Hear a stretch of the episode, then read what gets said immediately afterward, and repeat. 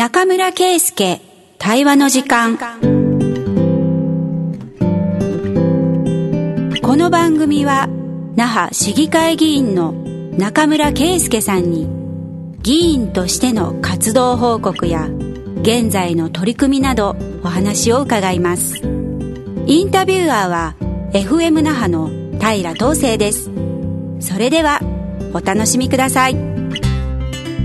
はい中村さん今日もよろしくお願いします。よろしくお願いします。一応新年あそうです。あの一発目とい。うことで、はい、はい、収録をしておりますが実は年の瀬に。はい、はい、えっ、ー、とですねあのー、今回もゲストをに来ていただいております。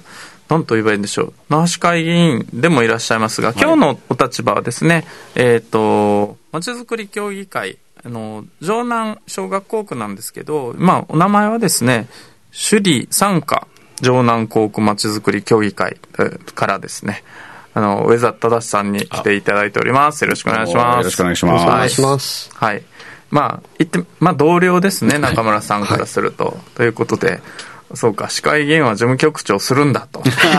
いう、そういう、そういうわけではないんですけど、そういう伝統ができつつあるのかしらと思いつつもですね、まあ、まちづくり協議会も人材難なんで、皆さんも引き受けてるっていう感じだと思うんですが、今日は、えっと、中村さんも女性小学校区の事務局長というところなのでですね、うんはい、あの町協特にこの首里の首里城を取り巻く、うんあのところの町協としてですねあのご紹介をしながら、まあ、種類の町づくりとあとお隣の町協って何やってんだろうっていうのもあんまり分かんないと思うんで、うん、そういう情報交換などできたらなと思っております。今日はよろしくお願いします。はい。よろしくお願いします、はい、じゃあ早速ですが首里参加城南航空まちづくり協議会ですね、はい、ちょっともう参加から引っかかってる人も多いと思うので そうです、ね、一旦あの名前のご説明からいきましょうか。はい。まあ、あの、城南小学校区内の、まあ、まちづくり協議会ということで、この城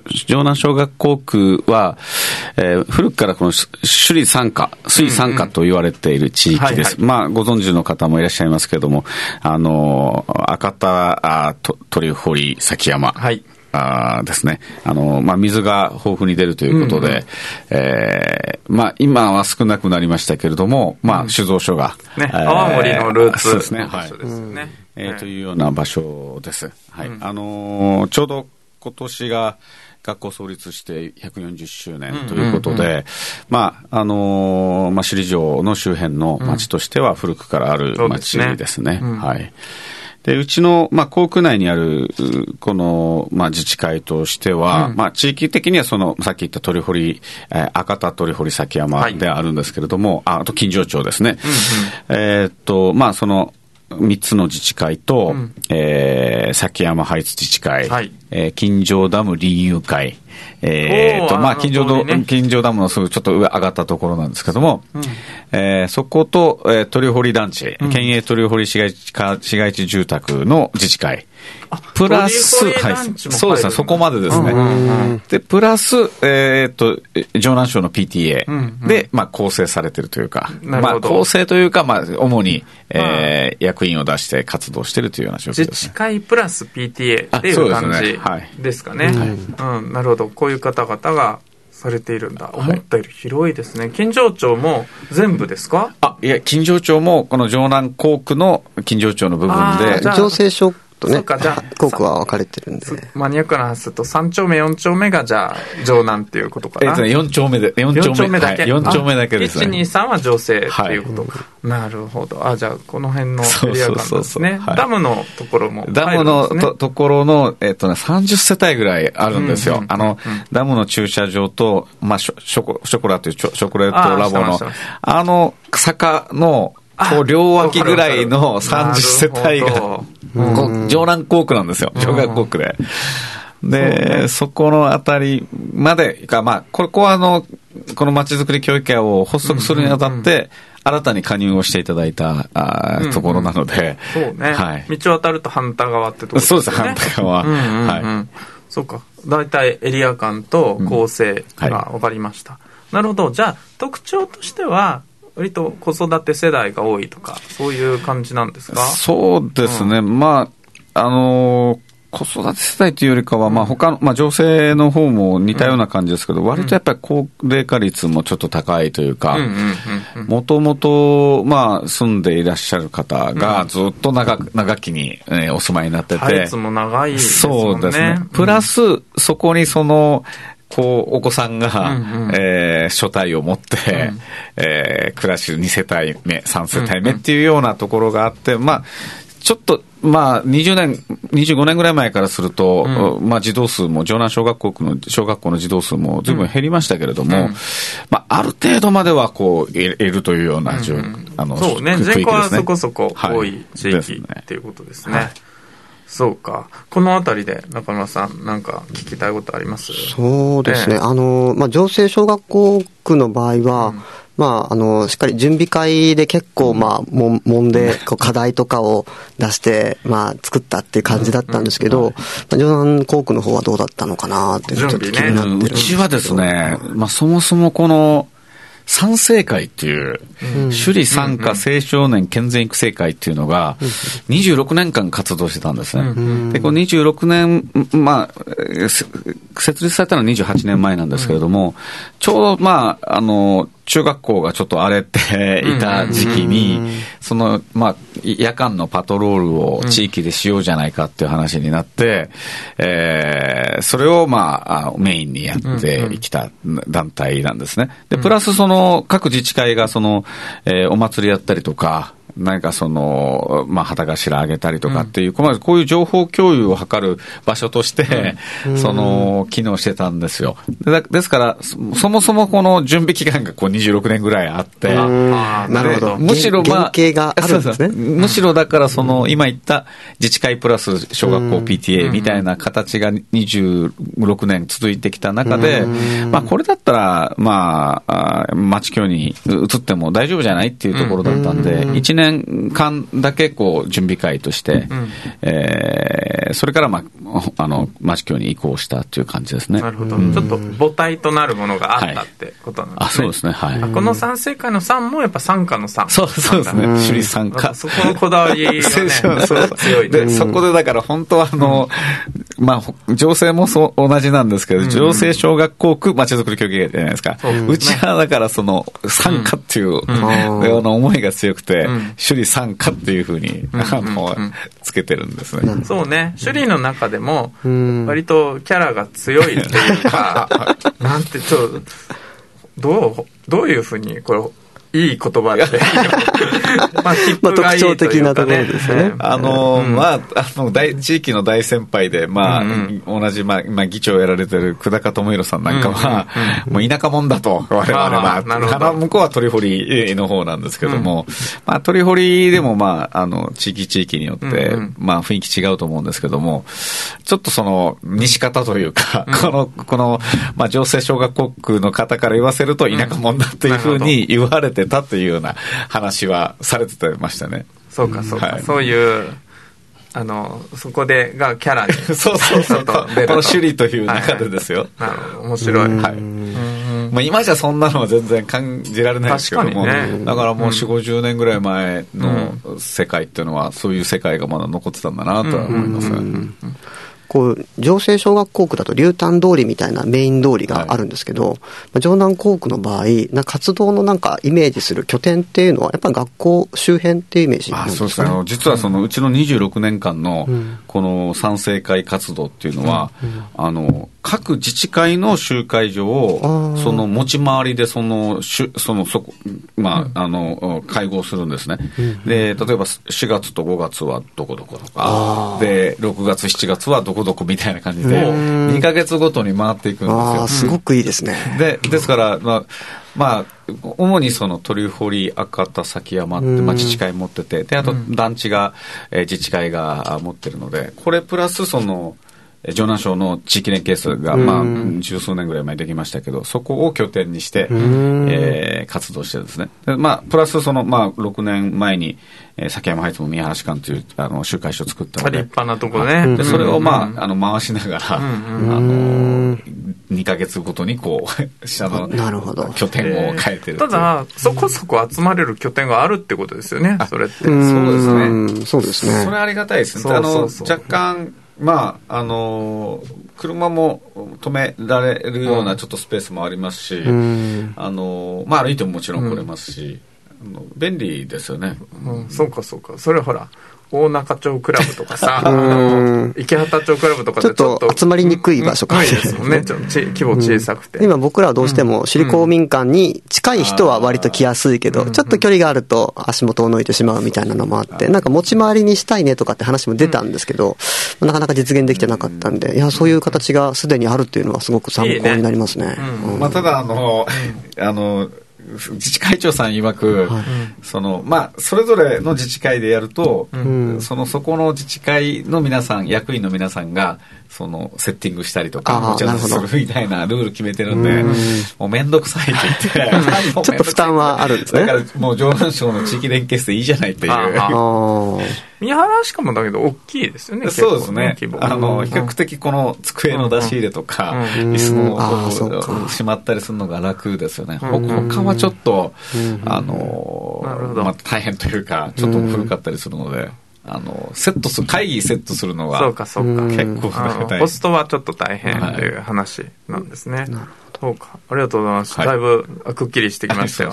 活動の内容もお聞きしたいんですけど、はい賛成会は、じゃあやっぱ、あの、見守りというか見回りか。見回りですね。見回りだね。夜間パトロー。ル。がルある種のルーツになってるってことなんですかそうですね、まあ、これは今、あのその賛成会の大きなそのイベントというのは、まあ、ルーティンでやってたのはその夜間パトロール、うんうん。で、まあ、毎年大きなイベントとしてやるのは、4月にその地域巡りというか、うんうん。その歴史、史跡巡りみたいえ、な。そのこと、レギュラーで。でままやってたの？毎年毎年なんですけどもへ、プラスその11月に、その、まあ、あのパレードをして、あの、この参参加の街を歩歩いて、えー知らなかった。そんな。そういうのをやってたんですね。で、うんこれは11月に、11本当は10月にやってたんですけれども、あああ10月です。すみません。10月にやってたのは、その11月のその首里文化祭、うんえー琉球町祭り首里の、に、まあ、参加する子供の旗頭だとか、うんまあ、青年会の旗頭の皆さんにうん差し入れするんですよ。この パレードしながら。頑張ったね、つって。なるほど。これが16回ぐらいやってます、今年だけちょっともう残念ながら、取りやめしたんですけども、じゃあ各拠点を回るんですね。はい、そうですね。なんか逆ハロウィンみたいな。そうですね。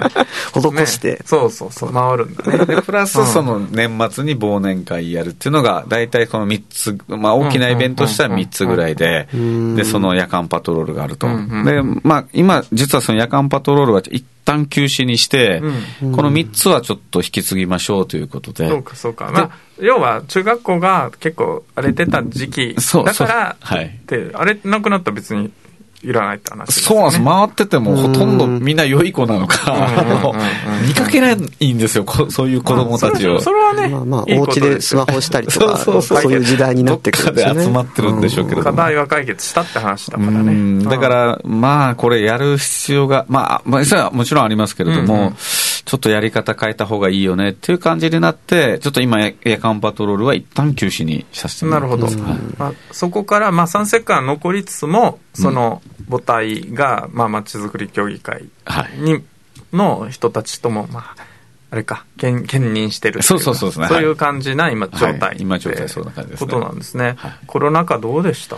いや、もう、うん。軒並み全部イベントは中止にしましたし、うんうんうん地域会議も結局、当瀬さんに出ていただいた、あの、ん。あれ以来、その開催しああ、なくて。そうだったんですね。はい。あの時結構たくさん来られて、えそうですね。え何月頃のし7月、7月に、夏にね。ちょうどだから、あの、水務地区まちづくり団体連絡協会がうんそうそうそう。発足して動き出したときに、ん。まあ、どんなこの活動をさするんですかということをご紹介していただくという場をちょっと作りまして。はい。お誘いに行ったんですね、あの時ね。うんうんうん。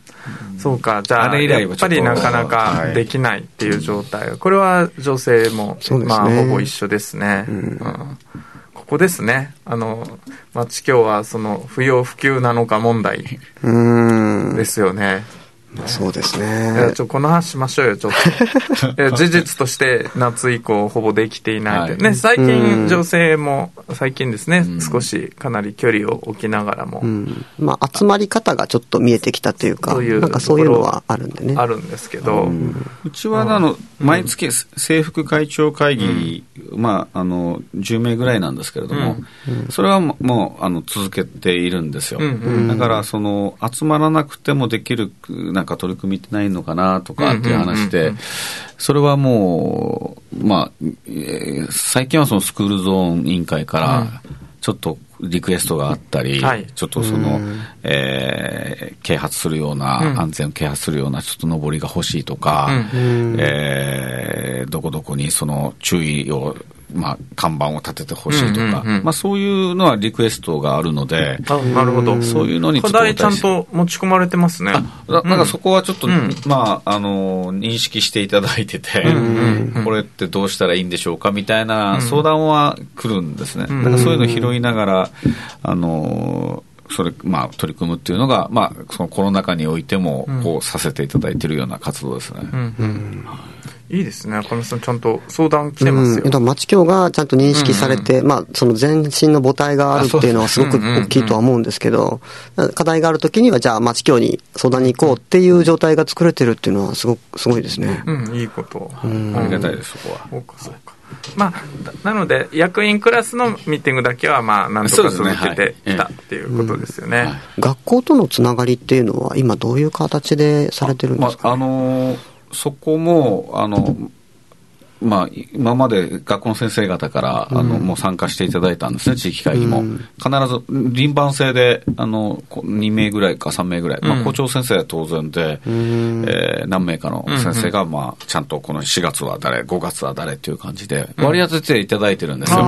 それはまあ、二十数年間のその、パトロール活動の、まあ、継続していただいてるんですけど、まあ、それはちょっとなくなってしまったっていうのがちょっと残念なんですけど、今回、ちょうどあの、県がやってる首里城復旧復興プログラムの、あの、漆喰シーサー作り。はいはいはい。あれをあの、城南小学校の体育館うんでさせていただいて、それはもう校長先生とうん、こんな話があるんですけれども、どうですかっていう話を、まあ持ち込んで、まあ我々はまあちょっとサポートっていうか、会場設営と片付けぐらいの手伝いをしましたけれども、そういうのではちょっと学校とはあの関われたんで、うん今後その、まあこういう復旧復興の、まあ、活動だとか、あイベントとか、なんかこう、リンクできればなとは思ってますね。うん子供がね、はいあの、楽しく、そうですね。そこで思い出もそうだし、うん過ごせればいいなと。すごく楽しそうでした、本当に。うんうんそうか、そうか。なんか、あ、やっぱり、この、全身がある特徴っていうのは、すでにあるんですね、そうですね長男